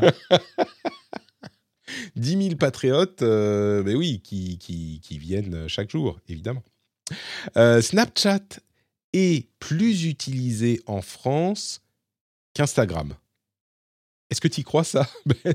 Snapchat, qu'on donnait pour mort il y a quelques années, serait aujourd'hui à 49 minutes d'utilisation par jour, en moyenne, hein, bien sûr, c'est surtout les jeunes, euh, mais il est encore extrêmement populaire et il est plus populaire qu'Instagram tu m'aurais dit ça, mais j'aurais jamais. Alors, ouais, en, moyenne, alors, je, tu m'avais dit dans les segments euh, genre 18-25, euh, j'aurais cru. En, gros, ou alors ils ont vraiment euh, des, des, des, personnes très, très, très. qui passent beaucoup, beaucoup de temps. Ouais, je suis très surpris. Alors, je sais que ça, Snapchat existe encore, mais j'aurais jamais cru non plus. Alors, c'est moins populaire que Facebook. Hein. on est quand même en utilisation quotidienne. Snapchat, on est à 39%. Facebook 46, mais Instagram est à 33. Euh, il faut dire aussi que chez les plus jeunes, euh, Snapchat est beaucoup plus populaire évidemment, Et Instagram, chez les très jeunes, enfin très jeunes, dans le, segment le plus jeune, il est euh, quand même assez populaire. On est sur la France entière, Snapchat, Snapchat 39% de personnes qui l'utilisent tous les jours, Facebook 46%, Instagram 33%. Mais chez les 15-34 ans, Snapchat est à 72%, Facebook 49% et Instagram 60%. Donc, euh, c'est pas que Instagram n'est pas utilisé chez les jeunes, c'est juste qu'ils utilisent euh, Snapchat plus et que ça se ressent sur euh, l'ensemble du pays. C'est marrant parce que Snapchat, c'est vraiment l'outil dont on parle pas. Tu vois, on est tout le temps ah mais TikTok, fait TikTok, Twitter. Bah, pour les personnes qui n'ont pas compris Twitter, on peut on peut revenir un peu en arrière et réécouter une heure sur, sur, le truc. Toi, Facebook, on en parle, mais c'est vrai que Snapchat, euh, on l'oublie. Hein. Et, peut-être que. Est-ce que c'est notre erreur, tu crois? Est-ce que ah bah. c'est parce qu'on est vieux et qu'on nous. Ou bien est-ce qu'il n'est pas si. Euh, il marque pas son époque à ce point-là, quoi? Bah, disons qu'il y a plein de choses qui sont notables chez, chez et marquantes chez Snapchat. Hein, les, les les stories euh, au premier rang d'entre eux. Mais, mais oui, euh, on l'a. En fait, on, pensait qu'il disparaîtrait parce qu'il était tellement sur la pente descendante. Et en fait, ils ont tellement bien géré leur truc. Et je crois aussi que euh, s'ils sont sur la pente descendante, moins de gens l'utilisent. Donc, c'est quand même un truc qui est populaire chez les gens qui veulent pas être, tu vois, sur le Facebook de papy ou sur même Instagram qui est devenu très très consensuel. Enfin, c'est pas une question de consensuel, mais tout le monde y est. Alors que Snapchat, c'est un reste un petit peu obscur, euh, ça reste euh, une interface bizarre. Euh, bon, c'est et puis ils ont des fonctionnalités qui sont intéressantes. Ils ont essayé des choses. Si tu veux, dans, dans, le contexte dans lequel il était, ils n'avaient pas besoin de révolutionner le monde à chaque fonctionnalité. Ils avaient juste besoin de plaire à un petit segment de la population en plus. Ils ont réussi ce pari à se maintenir. C'était moi, je ne l'aurais pas, je les aurais pas donné gagnant. Quoi. Non. Non, bravo, puis tant mieux. Hein. Euh, ah oui, C'est bien d'avoir un peu de compétition. Amazon ne va pas faire payer les abonnés. Euh, vous savez, ils ont, ils ont un pass euh, pour voir les matchs de foot de la Ligue 1. Et il se trouve que la Ligue 1, bah, il n'y a pas de match en été. Donc, ils ils vont pas faire payer les gens pendant deux mois, ce qui est plutôt cool. Et là, vous dites, oh, bah, ils sont sympas, Amazon, ils nous font pas payer. Moi, je crois que la raison pour laquelle ils l'ont fait, c'est pour éviter que les gens ne se désabonnent parce que tu les fais pas payer pendant deux mois, pendant qu'il n'y a pas de match, les gens se disent ah bah, bah c'est bon, euh, je vais pas me désabonner. Alors que si les gens se désabonnent, il faut que tu les que tu regagnes ces abonnés au moment où les matchs recommencent. Donc euh, pour moi c'est pas du tout gentil, c'est vraiment dans leur intérêt commercial euh, à font à fond quoi chez Amazon. Non, mais ton abonnement à l'équipe, quand ils t'intéressent pas, tu peux pas leur dire vous me faites deux mois. Toi, ils, sont quand même malins. Ils sont ils font quand ils pensent à ce genre de trucs et ça semble évident quand ils le font mais il y a très très peu de boîtes qui le font. Euh, c'est sûr. Donc, c'est, donc euh, c'est les, tous les petits trucs qui font qu'Amazon euh, arrive à se passer devant, quoi. Ouais, mais en même temps, là, c'est pas juste que il y a moins de, tu vois, c'est pas, il y a pas de foot, donc tu es moins intéressé par l'équipe, mais il y a quand même énormément de sport dans l'équipe. Là, le Pass League 1, en été, il y a juste pas de match du tout, il y a rien. donc c'est pas tout à fait la même chose, quoi. Je pense que beaucoup de gens se désabonneraient. Euh, et puis enfin, on parle de temps en temps de la Chine. Euh, une des conséquences du, de, comment dire, euh, de la retournement de situation de l'État chinois, du Parti communiste chinois qui, qui, a commencé il y a deux ans à reprendre la main sur l'industrie tech, on va le dire comme ça, et ça continue hein, encore aujourd'hui vous savez que moi, je fais une veille qui euh, a pour but de garder le pouls sur l'industrie tech, pas seulement en France et aux États-Unis, mais un petit peu euh, dans d'autres pays aussi, notamment en Chine. Et euh, je vous en parle et je vous note les tendances qui sont notables, justement. Et bien là, ce que je vois en ce moment, c'est à quel point les géants de la tech en Chine euh, sont en train d'avoir des problèmes euh, avec des ambitions revues à la baisse, euh, des start-upers, des fondateurs qui quittent le marché local, parfois même qui quittent le pays tout court, l'impact sur des énormes sociétés comme Xiaomi, par exemple, qui espéraient se battre contre Apple ou Samsung et dont l'action a dégringolé de 50%. Enfin, vraiment, au-delà de la question euh, de la startup nation qui fait parfois, euh, qui agace parfois certains, et euh, de la tech conquérante qui en agace d'autres, là, on a vraiment une situation où un pays, pour garder le contrôle, un, pays, un parti politique pour garder le contrôle sur la population, a vraiment euh, plus qu'handicapé son secteur tech, ce qui va avoir des conséquences, je pense, euh, importantes sur l'économie et sur les citoyens du pays euh, dans les années à venir, parce que c'était l'un des moteurs énormes de, de, la réussite économique de la Chine ces dernières années. Donc on est dans quelque chose d'assez, d'assez, je dirais même plus que sérieux, d'assez préoccupant, parce que ce que ça laisse, c'est la mainmise du Parti communiste sur le, le pays dans son ensemble. Quoi. Ouais, c'est tellement. Euh, moi, je suis toujours, euh, j'approche toujours les, les, les, sujets sur la Chine avec beaucoup d'humilité. C'est tellement un pays où je pense qu'avec nos codes, on n'arrive pas à, à, approcher, tu vois, parce que c'est vrai que pour nous, on regarde ça, puis on, moi, je comprends pas, toi. Et, et, pourtant, euh, dans l'intelligence artificielle, il y a quand même pas mal d'endroits où, ils s'en sortent incroyablement bien. Donc, euh, je sais pas, tu, as déjà invité quelqu'un pour parler de ça dans tes autres émissions euh, de, de, Philaspoc, tu fais ça, ouais. Alors, je le fais, je le fais plus malheureusement. Euh, ouais. Ah non, voilà. Alors. mais, mais non, j'ai pas spécifiquement parlé à quelqu'un de cette industrie, mais par contre, j'ai lu beaucoup de, d'interviews et de rapports sur le sujet de gens qui y sont et de gens qui ont été impactés par la chose. Et là, on n'est pas dans un contexte où on se dit ah bah oui, culturellement c'est un petit peu différent. On est dans un contexte très clair où euh, le euh, gouvernement et le parti unique en place a vu une, euh, caste de la population gagner en pouvoir et menacer son, son hégémonie et donc a décidé, avant qu'il ne soit trop tard, de casser la dynamique. Donc je crois sincèrement, alors je me trompe peut-être, hein, je ne je suis pas un spécialiste de la Chine, mais je crois qu'il n'y a pas beaucoup de mystère là-dedans. C'est pas euh, ah bah culturellement ils ont décidé que ceci cela. Non. C'est c'est une. D'ailleurs le dernier exemple là c'est euh, le, bannissement d'un service de streaming qui permettait aux joueurs de jeux vidéo chinois de jouer à des jeux qui n'avaient pas été approuvés par euh, l'autorité d'approbation des jeux vidéo en Chine, qui approuve très peu de jeux. Il faut qu'ils soient euh, en accord avec euh, les valeurs de, du Parti communiste, etc. Donc on est vraiment dans un, contexte de contrôle culturel et de contrôle économique qui est clair. Tu vois, je ne pense pas qu'on qu'il y ait de mystère là-dedans. Quoi. Mais je peux te dire, parce que bon, c'est très anecdotique, donc je ne sais pas si ça a de la valeur ou pas, mais moi je connais plutôt des gens en robotique, tu vois, et il y a pas mal qui, qui, ont été, ou qui, après pandémie, hein, qui allaient à Shenzhen euh, pour développer leurs produits.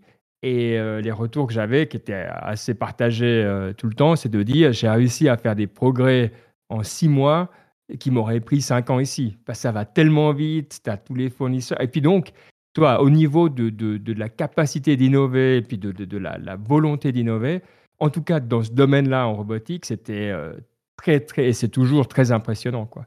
Après, ah, comment tu maries ça avec toi, les autres trucs que tu dis qui sont également euh, factuels, tu vois Et donc, euh, euh, c'est là où moi je me pose la question. Tu Mais, mais, je crois que c'est deux choses qui évoluent en parallèle, justement. C'est qu'il y a une excellence dans la manufacture, dans la production et dans la technologie dans son ensemble en Chine. Ça, c'est également une évidence. Ils ont des capacités, des, un savoir-faire qui est extrêmement poussé c'est, personne ne le conteste.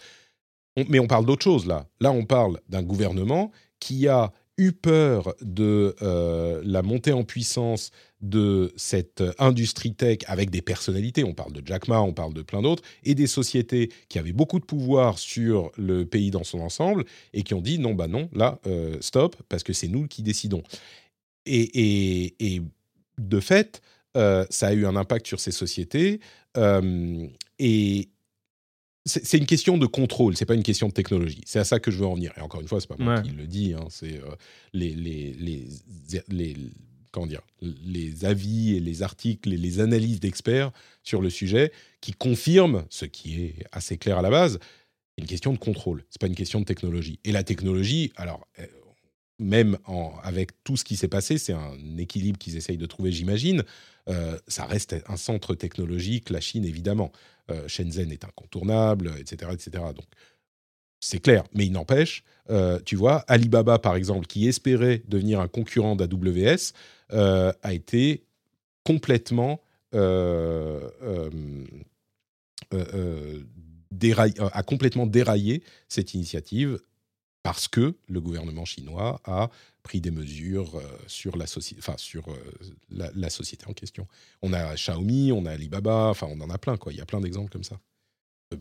c'est intéressant euh, pour te dire, hein, le, la Confédération, a, je te dis rapidement, donc le, gouvernement suisse a demandé, a fait une offre publique pour acheter des, des, services cloud. Il y a quatre sociétés qui ont été euh, choisies, ça va pas te surprendre. Hein. C'est euh, Amazon, IBM, Microsoft. Enfin, euh, ouais, cinq visiblement. enfin, je crois que c'est Microsoft et Oracle ensemble, et puis mm. Alibaba. Mm. et je trouvais vachement intéressant que Alibaba soit dans le, dans le lot parce que typiquement, c'est le, le, genre de société toi, où on ne s'attend pas à ce qu'un gouvernement occidental euh, entre en, avec eux. Et donc, ça veut vraiment dire qu'ils ont quand même atteint un, niveau. Alors, peut-être, toi, euh, c'est en train d'être discuté en Chine, mais euh, ils arrivent à régater à l'extérieur et ça leur laisse quand même de la marge. Quoi. Ouais, moi, je crois que la solution est pourtant claire. Il faut aller chez OVH. C'est oublier tous les ah bah autres.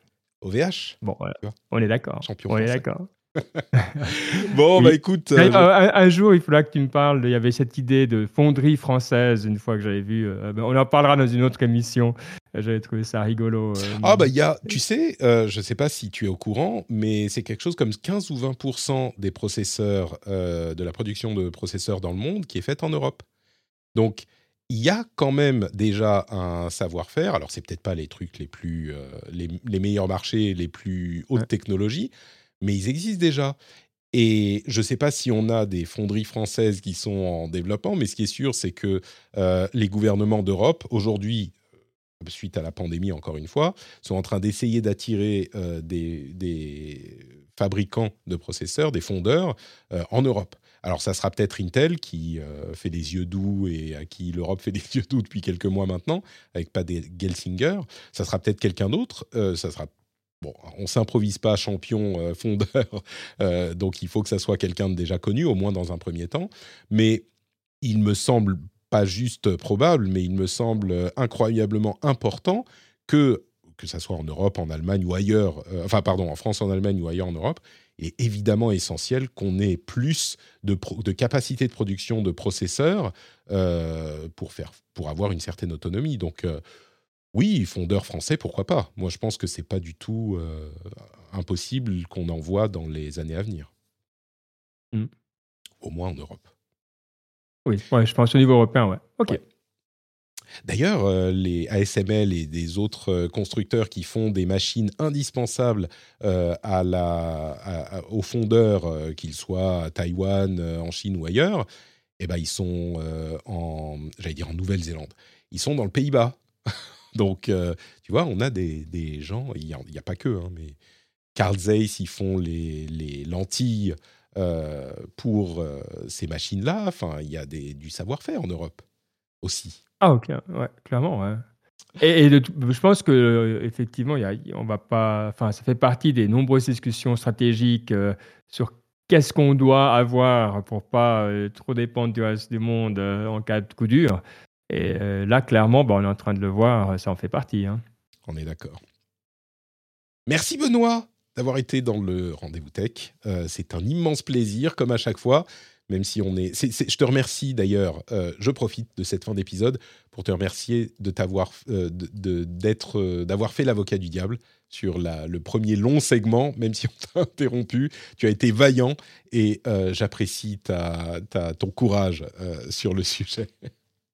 Oui, et puis combien même, euh, je pense qu'on partage pas mal d'avis, mais, mais et, de nouveau, alors peut-être pour les auditeurs, auditrices qui, ont trouvé ça long, je pense que ça vaut la peine justement d'avoir, de passer du temps sur de débat. C'est pour ça que j'apprécie ton émission, parce que finalement, il y a peu d'endroits, peu de moments où tu sais, on, vraiment, on essaye juste pas d'être d'accord en disant Ah mon Dieu, euh, voilà, ils méritent, ils sont, ils sont stupides, ils méritent de dégager. Et, donc, euh, j'espère vraiment que, voilà, la communauté aura euh, pu euh, tirer quelque chose. Et je, suis, je me réjouis de voir les, retours aussi. parce que voilà, c'est un débat peut-être qu'on va pas avoir la percée finale, comme on l'a dit, mais on doit, on doit l'avoir à l'esprit. Ah, je te remercie de le présenter de, de, la manière parce que de cette manière parce que je me sens toujours un peu coupable quand on passe beaucoup de temps et c'est vrai que là on a passé beaucoup de temps sur cette question mais comme on l'a dit en avait deux en une hein. il y avait euh, Elon Musk et Twitter d'une part et puis euh, cette question éternelle euh, qui, qui, revient sur le tapis de la liberté de parole dans les réseaux sociaux mais c'est exactement ça en fait le but de l'émission à la base c'est qu'on va passer un petit peu de temps et dans l'ensemble, on a passé quoi 30 minutes spécifiquement sur ce sujet, et puis peut-être une vingtaine sur Elon Musk, mais oh, c'est pas grand-chose pour essayer de comprendre les enjeux d'un problème aussi important. Et il y a, je crois, très peu d'endroits, à moins que vous n'ayez envie d'aller vous farcir 10 euh, à 50 articles différents sur le sujet, il y a très peu d'endroits où euh, on va avoir un, un compte rendu sur cette problématique-là, alors qu'elle est essentielle euh, sur des questions économiques, politiques. Euh, on va avoir des émissions spécialisées sur les médias traditionnels qui vont débattre de sujets longuement et qui vont essayer d'en tirer euh, les, les, enseignements, avec plus ou moins de succès. Sur les sujets tech, c'est beaucoup plus difficile d'avoir ces débats et d'avoir cette euh, exploration. Donc, euh, c'est vraiment le but de cette émission. dont parfois, oui, peut-être qu'on peut faire un petit peu moins long que ce qu'on a fait aujourd'hui. Parfois, on dépasse un peu, mais je pense que l'intention est importante. Donc, je te remercie de le présenter de cette manière. Tu as très bien euh, formalisé la raison pour laquelle je le fais de, cette manière. Donc, Merci beaucoup Ben. Et du coup, oui, bah, si on a des retours, bah, vous pouvez nous les envoyer notamment sur Twitter euh, Bécurdi sur Twitter pour Ben, mais on peut aussi retrouver Benoît euh, ailleurs sur euh, l'internet. Dis-nous, on peut te retrouver. Oui, alors sur Niptech, le podcast, voilà, chaque deux semaines. et puis voilà, non, non, mais sinon sur, sur Twitter, effectivement. Et puis le bon côté, c'est que bah, nous, on est courtois, donc tout se passe bien sur Twitter. on prend tout. Exactement.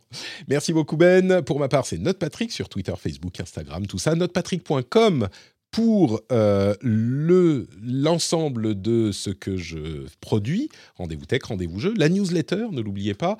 Le lien vers le Discord, le lien vers le Twitch aussi, et puis le lien vers le rendez-vous, le Patreon du rendez-vous tech.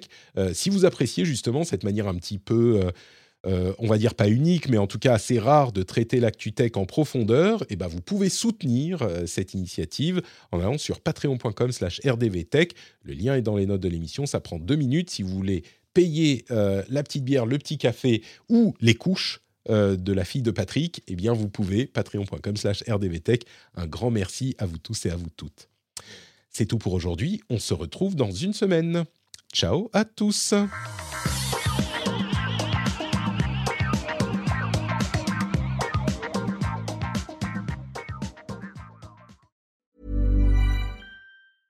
Even when we're on a budget, we still deserve nice things. Quince is a place to scoop up stunning high-end goods for 50 to 80% less than similar brands. They have buttery soft cashmere sweaters starting at $50, luxurious Italian leather bags, and so much more. Plus, Quince only works with factories that use safe, ethical, and responsible manufacturing. Get the high-end goods you'll love without the high price tag with Quince. Go to quince.com/style for free shipping and 365-day returns.